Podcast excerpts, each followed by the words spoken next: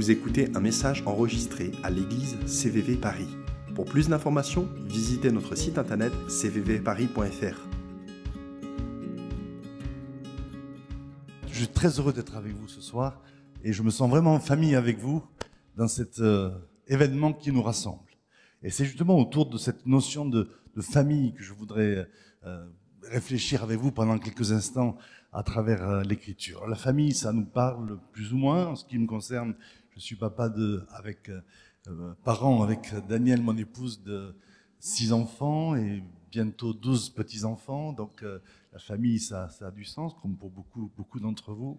Mais euh, au-delà de, de, de, la trajectoire personnelle, nos églises aussi veulent vivre un, dans cet esprit de famille. Et quand on pense à l'établissement d'un ancien, euh, peut-être que certains d'entre vous découvrent cela et se disent, tiens, une nouvelle structure, où on va parler de l'organisation de l'Église, on va parler de, voilà, de choses un petit peu impersonnelles qui pourraient paraître un peu techniques ou même encore théologiques. Et depuis que je pense à cet événement qui nous rassemble et au plaisir d'être avec vous ce soir, moi je pense à un événement de famille précisément. Et c'est là-dessus que je voudrais mettre euh, l'accent parce que je crois que c'est ce que l'Écriture euh, veut nous dire.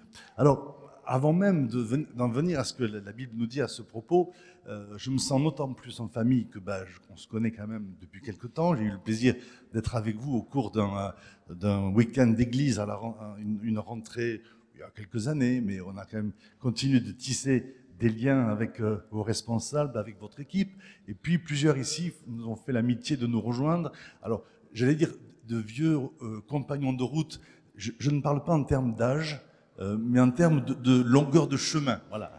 Ça fait longtemps qu'on se connaît, Francis, Joël et d'autres, et c'est vraiment important. Et puis, euh, sachez que cet événement, c'est un événement que nous vivons au niveau de RNC régulièrement. Dans, il y a quelques, quelques semaines seulement, nous étions dans un coin perdu. Alors, vu d'ici, c'est en bas à droite, euh, au fin fond de l'Ariège, mais une superbe région qui vaut la peine d'être connue. Et on était là pour aussi l'établissement d'un ministère. S'il s'agissait, il s'agit de la fille de Babette et de Christian. Elle est là. Ah. Alors, pour moi, la joie se multiplie depuis chaque fois que je fais un pas dans cette soirée, je, je voilà, j'ai une joie de plus. Et voilà, que nous avons établi au niveau de RNC comme missionnaire, euh, à la fois au service de l'Église et de la société, comme c'est un point dans lequel nous sommes, euh, qui nous parle et sur lequel nous voulons nous engager. Donc cette dimension familiale, elle est là pour les relations qui nous unissent, mais parce que quand euh, l'Écriture, justement, pour étayer cette euh, dimension familiale de concernant l'établissement d'un ancien, la Bible dit, il y a une chose qui m'a surpris au niveau de, de la, de, de, des qualifications des anciens. Quand on va dans l'écriture, eh bien, il y a des recommandations qui sont faites pour ceux qui sont établis en responsabilité. Et puis il y a une phrase qui peut peut-être être un peu délicate à interpréter, mais que je voudrais, qui m'est revenue à l'esprit, sur laquelle je voudrais m'arrêter un instant. C'est ce qui est dit dans l'épître de Paul à Timothée, quand il fait la liste de ses recommandations un peu exigeantes concernant euh, les conditions pour être établi ancien, il dit qu'il dirige bien sa propre maison.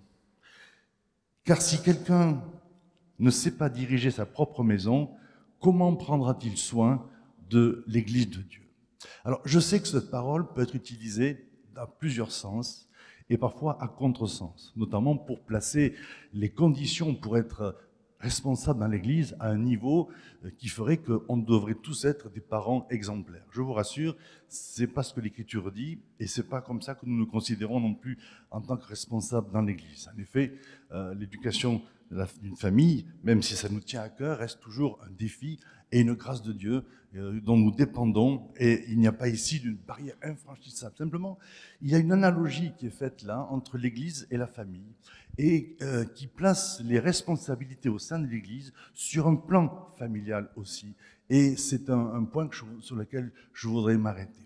Et ce qui fait que ce que nous vivons ce soir, pour euh, Adrien, eh bien, c'est un événement qui concerne toute l'Église ici en tant que famille.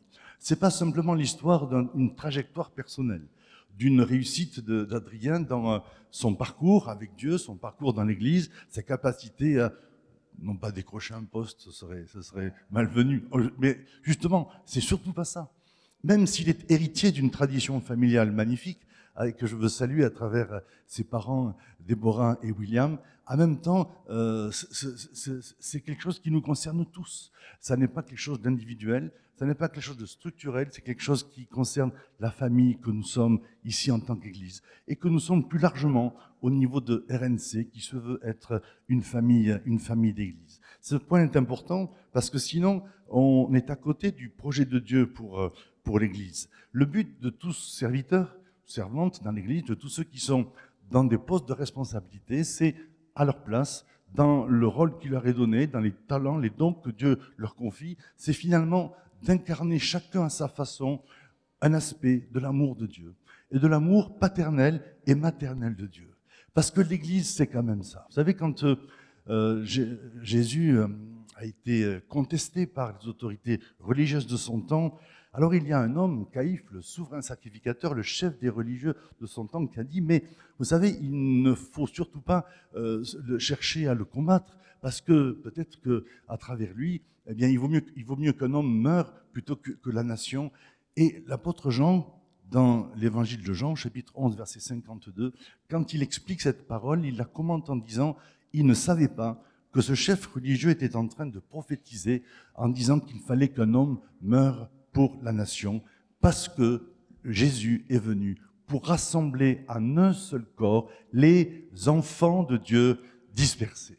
Et c'est comme ça que le salut nous est présenté. C'est comme ça que l'œuvre rédemptrice de, de, Dieu, à travers le Christ, son Fils, nous est présentée. Rassembler les enfants de Dieu dispersés pour en faire précisément une famille.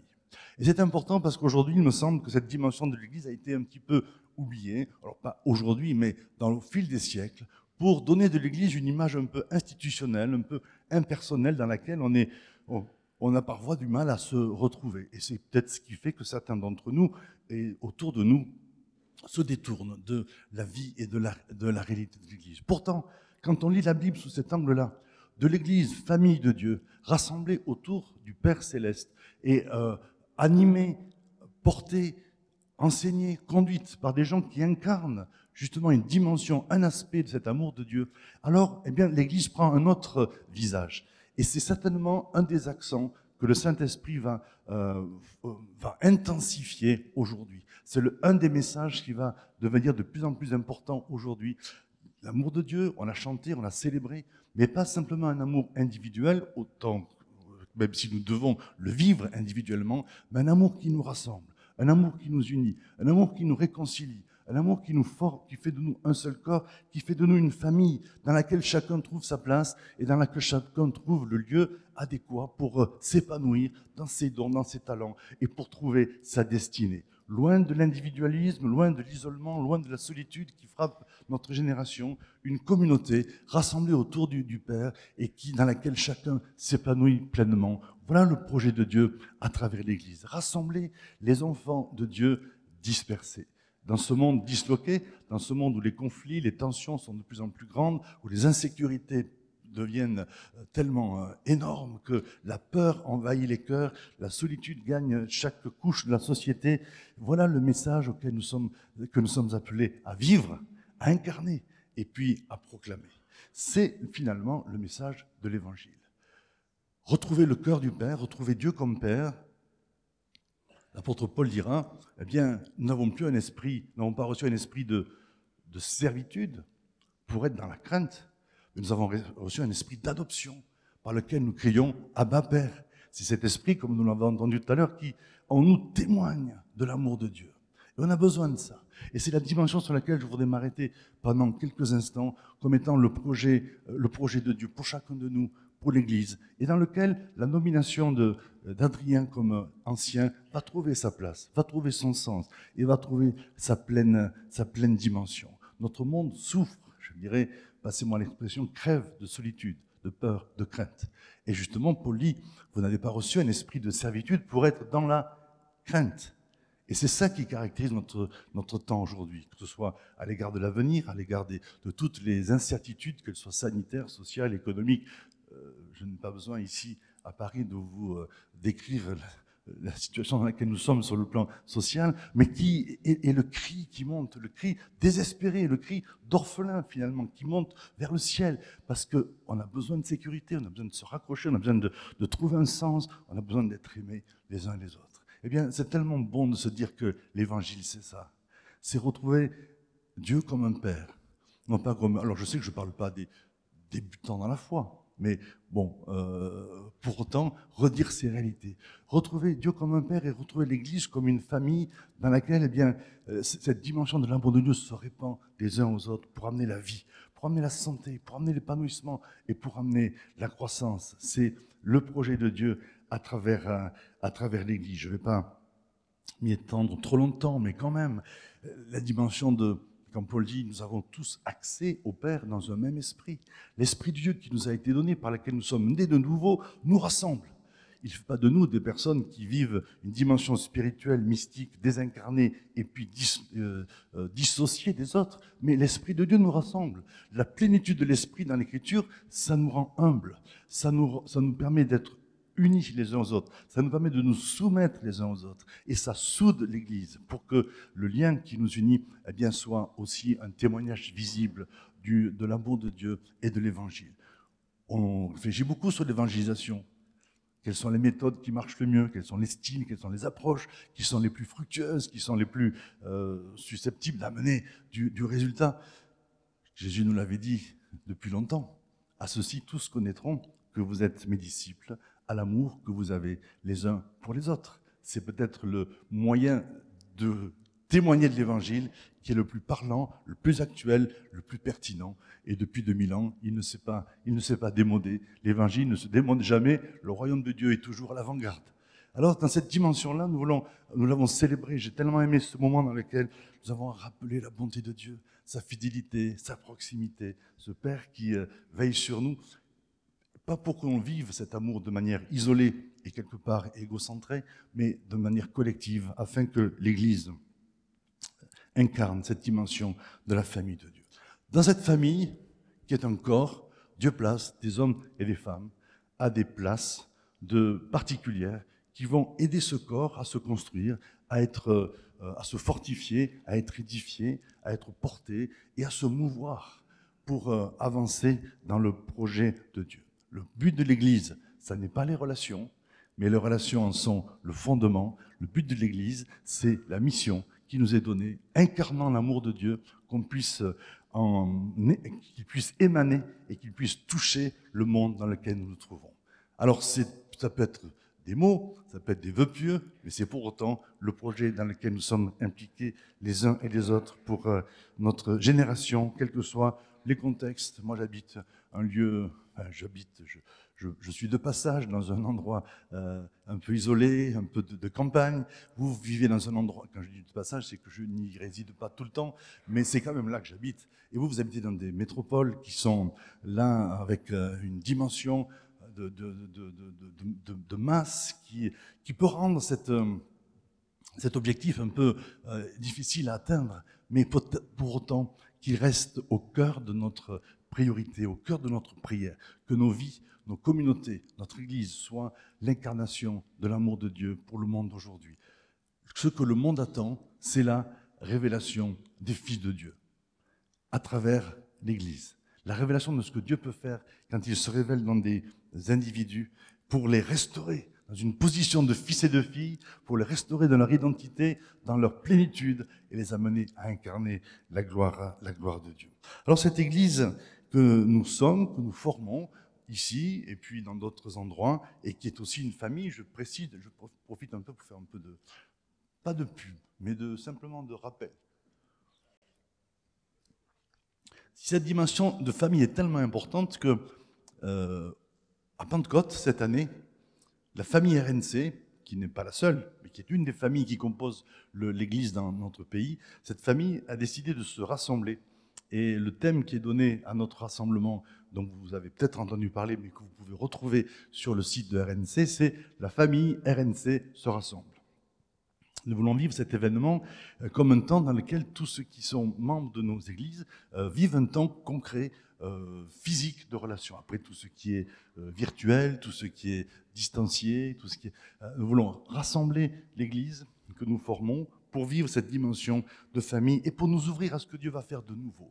Avec cette révélation, il y a certainement une dimension d'abondance, une dimension de grâce qui va être répandue et qui va nous introduire dans des horizons, dans des univers que nous n'imaginons pas, que nous ne pouvons même pas soupçonner. Il y a des formes aujourd'hui de vivre l'amour de Dieu, de l'incarner et de le témoigner dans le monde qui nous entoure, dans lequel Dieu veut nous conduire et auquel nous voulons euh, nous, ouvrir. Alors dans cette euh, église, je vais en venir à, Adrien, il prend cette place au sein d'une équipe, une équipe d'anciens dans lequel, parmi lesquels Dieu a donné des dons, des talents, des ministères, et dont la vocation, c'est de rassembler aussi le corps. Vous savez, dans l'Écriture, la Bible dit que le corps retrouve sa force en Christ. L'Église dépend de Christ. Il en est la tête. Mais pour que cette Église vive en un corps constitué, rassemblé, dynamique, qui entre dans sa mission, Dieu donne des ministères. je sais que vous êtes versés dans ces questions-là. Il a donné les uns comme apôtres, les autres comme prophètes, les autres comme pasteurs, les autres comme évangélistes, et, euh, évangélistes, pasteurs et, et docteurs. Et leur vocation, c'est d'être comme des ligaments. Le corps tire sa force de Christ grâce à toutes les jointures, grâce à tous les ligaments qui le soutiennent fortement. Non pas pour amener de la rigueur, de la dureté, de la, euh, de rigidité dans l'Église, mais pour amener de la cohérence, pour amener de la dynamique, pour amener de la force. Et tous ceux qui sont appelés à servir Dieu dans l'Église servent un petit peu de, à l'image de ces, de, ces ligaments. C'est pas très poétique, mais bon, ça, voilà, ça dit ce que ça veut dire, pour donner à, l'Église de, de, la cohésion. Alors, pour ceux qui voudraient creuser ça, euh, avant, moi, et c'est la comparaison n'est pas du, il n'y a pas de comparaison du tout, c'est Calvin qui a dit ça, hein, que c'est, les jointures et les ligaments, c'était l'image des ministères. Mais j'aime cette image-là parce que euh, finalement le corps qui, se rassemble est porté, il est animé, il est, on, en prend soin et les ministères sont donnés à Dieu, à l'Église par Dieu pour cela. Donc ce soir nous vivons une fête parce que Dieu donne. Dieu pourvoit. Dieu pourvoit pour des ministères. Il pourvoit la croissance de l'Église. Et à travers l'événement que nous allons vivre avec euh, Adrien et pour Adrien, c'est toute l'Église qui est concernée. Nous recevons Adrien comme un don de Dieu pour l'Église, afin que l'Église ici continue sa progression, continue sa marche avec force et avec, euh, avec dynamique. Elle ne reposera pas que sur lui, détends-toi, euh, Adrien, mais il fait partie d'une équipe qui, elle, même porte l'Église comme ses, comme ses jointures. Et donc, c'est, euh, j'aime dire ça parce que, euh, à nouveau, je répète cela, euh, nous ne vivons pas aujourd'hui l'aboutissement d'une trajectoire, d'un parcours individuel. Nous vivons une étape d'un parcours d'Église, d'un corps local qui se construit, dans lequel Dieu pourvoit à travers des ministères, des anciens, et pour lesquels il donne l'équipement nécessaire pour, pour avancer et c'est un moment vraiment important. Alors vous me direz, mais pourquoi établir? Pourquoi prier? Pourquoi euh, prendre un moment comme ça? Est-ce qu'on est aime à ce point les choses solennelles qu'il nous faut des, des rites et des, et des, moments? Oh ben au moins, on n'a rien contre ce qui est solennel, pourvu que ce soit joyeux et familial. Dans l'Église, c'est ça qui est magnifique, c'est qu'on peut vivre à la fois la solennité de ce que Dieu fait, dans la joie, dans un esprit de famille et de liberté. Alors ça, c'est pas un problème. Mais ça va plus loin que ça. Il est nécessaire qu'à un moment donné, dans l'étape d'une église et dans la vie d'une personne, cette étape soit marquée par un temps de prière. Et on, emploie plusieurs mots. On emploie le mot reconnaissance, on emploie le mot nomination, on emploie le mot euh, établissement. Tous ces mots sont quelque part euh, éclairent ce moment que nous sommes en train de vivre. Reconnaissance d'abord. Je l'ai déjà évoqué, mais j'y reviens. Reconnaissance à Dieu. Parce que Dieu pourvoit. Est-ce qu'on peut dire merci Seigneur de pourvoir à la croissance de l'Église ici, à travers les différents ministères, au-delà même de l'équipe, à travers chacun de vous, mais aussi à travers Adrien. Dieu pourvoit. Il donne. Il est fidèle. L'Église ne sera jamais en panne d'onction, de ministère, de compétences et d'onction. Même si, parfois, elle peut vivre des moments un peu plus difficiles. Ce n'est pas votre cas, et je m'en réjouis. Mais En tout cas, Dieu donne. Et c'est ça que je voulais souligner. Reconnaissance à ce Dieu qui donne. Il a donné depuis 2000 ans, même si on n'a pas toujours reconnu la diversité, la multiplicité de ses ministères. Ils ont parfois été un peu cachés, un peu, contenus. Mais Dieu n'a pas cessé de donner. Et de toute façon, quand Dieu agit et quand il conduit l'Église, eh bien, il le fait de manière souveraine. Reconnaissance à Dieu pour ce qu'il donne, parce qu'il appelle, parce qu'il suscite des vocations, mais reconnaissance aussi pour l'engagement d'Adrien. Ce que nous allons vivre, ça n'est pas une nomination, ça n'est pas le résultat d'un recrutement, c'est le résultat d'une reconnaissance de, du fruit, du don, du talent, du bien que Dieu accorde à la communauté à travers, à travers Adrien. Reconnaissance. On reconnaît en lui le, don de Dieu pour, pour la communauté. On reconnaît en lui le fruit porté. Alors on n'est pas en train de lui comment dire, de lui tresser une couronne de laurier. C'est pas de ça dont il s'agit. Mais vous savez, euh, dans l'Écriture, on a le droit de se glorifier en Christ. J'en parlais tout à l'heure avec William, euh, à qui je disais et à qui je dis souvent euh, la fierté qu'ils peuvent avoir, comme avec beaucoup d'autres parents ici, d'avoir une famille qui est, euh, pour son ensemble, engagée au service de Dieu. Et puis, bien sûr, il y a toujours cette réaction de dire oh là là, mais euh, on ne veut pas s'énorgueillir, on ne veut pas se vanter, on ne veut pas se mettre. Non, non, non, c'est clair. Mais on se glorifie en Dieu. Et on veut glorifier en Christ à travers Adrien, reconnaissant le don de Dieu. On veut l'affirmer, on veut le dire. On a, besoin, de cela, vous savez. Parfois, la pudeur, le réserve, la politesse, je ne sais quoi, fait que euh, on se dit plus les choses. Dans le couple, on se dit plus je t'aime. Non, pas vous, bien sûr. Les enfants, les parents ne disent plus à leurs enfants qu'ils les aiment. On a du mal à dire les choses, on a du mal à reconnaître, on a du mal à, à dire merci. Eh bien, ce soir, on dit merci. Merci à Dieu et merci à Adrien. Et du coup, ça, ça crée une culture de reconnaissance mutuelle. Ce qui fortifie le lien fraternel, c'est quand on reconnaît dans l'autre ce que Dieu nous donne à travers lui. On dit merci. Alors merci, moi je vous dis merci en tout cas. Pour tout ce que je reçois ce soir de, ce temps de, communion avec vous, de présence, je reçois énormément et ça me comble. Euh. J'étais de, passage dans la région pour un tout autre événement. Je ne veux pas entrer dans le détail, mais j'étais depuis deux jours à Amiens dans un, rassemblement qui n'avait rien de, chrétien. Ben oui, ça m'arrive aussi. Je suis responsable d'un organisme social dont les responsables se retrouvaient au niveau national à Amiens, deux jours passionnants, mais pas entre guillemets. Et quand la bonne nouvelle de pouvoir se retrouver dans un culte euh, sur le passage, sur le retour m'a été proposé, j'ai sauté sur l'occasion, non pas que je euh, je, n'apprécie pas ce que j'ai vécu, mais ça a rajouté encore à mon séjour dans la région. Alors merci.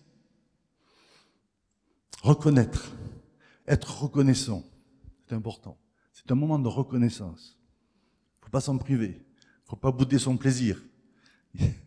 Il faut au contraire recevoir cela et avoir le temps de, prendre le temps de, se, de l'exprimer. Reconnaissance, mais établissement. Il y a quelque chose qui va se passer ce soir pour l'Église et pour Adrien. Ce moment n'est pas neutre, il n'est pas symbolique, il n'est pas formel seulement, il est, je dirais, spirituel, au sens fort, au sens plein du terme. Ça me rappelle un autre moment dans l'Église primitive qu'on aime bien prendre pour modèle dans certains aspects. Alors que l'Église d'Antioche, par exemple, se, vivait son, son, service pour Dieu, sa dimension, sa croissance, tout allait bien, Dieu parle. Mettez-moi à part Paul et Barnabas pour l'œuvre à laquelle je les ai appelés. Et obéissant à cela, l'Église prie, jeûne. Alors, on n'a peut-être pas jeûné aujourd'hui, mais je sais que l'équipe a, prié avant ce jour euh, important. Et puis, l'Église, à ce moment-là, va recommander à Dieu ces hommes pour la mission à laquelle il les appelle, et puis elle va les envoyer. Et Paul et Barnabas vont partir cette mission apostolique dans les nations euh, dans lesquelles ils sont euh, appelés à servir. Ils vont partir avec quelque chose de solide dans leur vie. Ils ne partent pas de leur initiative, ils ne partent pas sur un rêve personnel, ils ne partent pas par hasard, ils partent envoyés. Recommandés par l'Église et envoyés par le Saint-Esprit. Alors attention, l'analogie va s'arrêter là. Je ne dis pas qu'Adrien va partir, c'est pas de ça. Mais il va partir dans sa, dans sa mission, tout en restant ici, recommandé par l'Église et envoyé par le Saint-Esprit. Ça, ça donne de l'autorité. Pas une autorité qui détruit, une autorité qui s'impose, une autorité qui donne tout le monde. Non, non, ça donne de l'autorité, ça, ça donne un fondement. On n'est pas là dans l'Église, dans l'équipe, dans les postes auxquels on est appelé à servir de par sa propre initiative, parce qu'on a décroché un poste, parce qu'on a des compétences, même s'il en faut, mais c'est pas ça qui fait le critère. On est là parce que Dieu nous y place et on est reconnu par l'Église, reconnu et établi. Ce moment d'établissement, il est important. Et pour moi, il est toujours émouvant, parce que on établit dans l'Église, on le positionne, dans l'équipe d'anciens que vous connaissez bien, il prend sa place, mais on l'établit aussi dans le monde invisible. Dans le monde visible et dans le monde invisible. En disant notre prière, notre, adhésion, notre agrément, notre accord, notre reconnaissance. On va dire oui, nous reconnaissons en Adrien celui que tu nous donnes pour conduire l'Église au sein de l'équipe. Et ça, ça va mettre une autorité sur sa vie. Non pas qu'il n'ait pas d'autorité jusque-là, mais ça va rajouter encore à l'autorité que Dieu lui a donnée pour, euh, pour servir Dieu. Dans les moments difficiles, dans les moments de, parce que bon, c'est clair, on le sait, hein, s'engager avec Christ, être disciple de Christ et entrer dans un appel, une responsabilité quelle qu'elle soit, ça nous met à l'épreuve. Ça nous expose euh, à toutes sortes de, tensions, pas simplement parfois humaines, mais au-delà, une tension, ce qu'on appelle le combat spirituel. C'est clair que l'ennemi, euh, je ne veux, pas, veux pas faire du complotisme, mais la Bible nous le dit bien, l'ennemi euh, n'a qu'un projet, c'est de détruire l'œuvre de Dieu et de détruire ceux qui servent Dieu. Jésus nous en a averti, le disciple n'est pas plus que son maître. C'est pas pour ça que nous craignons. Pas pour ça que nous sommes dans l'espèce d'appréhension. Non, non, nous sommes dans la foi, dans l'autorité. Cette autorité, elle vient de la prière de l'Église de la reconnaissance de l'Église, établie, établie par Dieu dans la place que Dieu nous a appelés à occuper. Et là, il y a une protection. Beaucoup de, parfois, de ceux qui servent Dieu s'exposent à des souffrances qui finalement auraient pu être évitées s'il y avait eu la prière, s'il y avait eu la couverture spirituelle, s'il y avait eu l'envoi, le mandat. Et c'est ce que nous voulons éviter à, Adrien, de prendre des coups pour rien, mais on veut dire on est ensemble. Cette prière est une prière de protection, d'établissement, qui fait que l'ennemi eh bien, euh, euh, ces, manœuvres, ces euh, projets destructeurs vont se heurter à une prière, une communion qui va être une réelle, une réelle protection. Reconnaissance et établissement. Et en même temps, promesse. Et je termine par là. Si Dieu a donné, à travers Adrien et à travers tous ceux qui, l'accompagnent, il va continuer de donner. Et quand des hommes et des femmes sont établis au sein de l'Église, c'est une promesse de croissance. Parce que les ligaments, vous savez, c'est ce qui, c'est ce qui fait mal quand on grandit. Mon adolescence est très très loin. Je me souviens quand même de ces moments où la fatigue, les douleurs, ça tirait de tous les côtés, c'était insupportable. Mais c'était le signe de la croissance. Alors, je ne parle pas de douleur ici, mais c'est bon quand le corps grandit. Quand l'équipe, quand l'ossature de l'Église grandit, c'est qu'elle est en mesure, c'est que l'Église est en mesure de grandir dans l'ensemble de ses membres grandir dans sa mission, grandir dans son rayonnement, grandir dans l'appel que Dieu, que Dieu lui a adressé. Donc c'est sur cette promesse que je voudrais Le projet de Dieu pour votre Église est loin d'être fini. En gros, c'est ça. Si vous retenez ça, c'est déjà bien. Il est loin d'être fini, mais il va se poursuivre et il va même rebondir encore plus loin à travers ce moment d'établissement et de tous ceux qui, suivront. Alors on peut rendre gloire à Dieu parce que on n'a pas fini d'être émerveillé, on n'a pas fini d'être surpris, pas fini d'être collé au siège comme ça devant les accélérations que Dieu va donner à son œuvre, devant son royaume qui vient, devant ceux qui vont découvrir l'amour du Père, rejoindre la famille de l'Église et impacter le monde dans lequel nous nous trouvons pour y amener la vie, la joie, la présence de Dieu, la guérison et le salut pour la gloire de son nom. Que Dieu bénisse. Amen.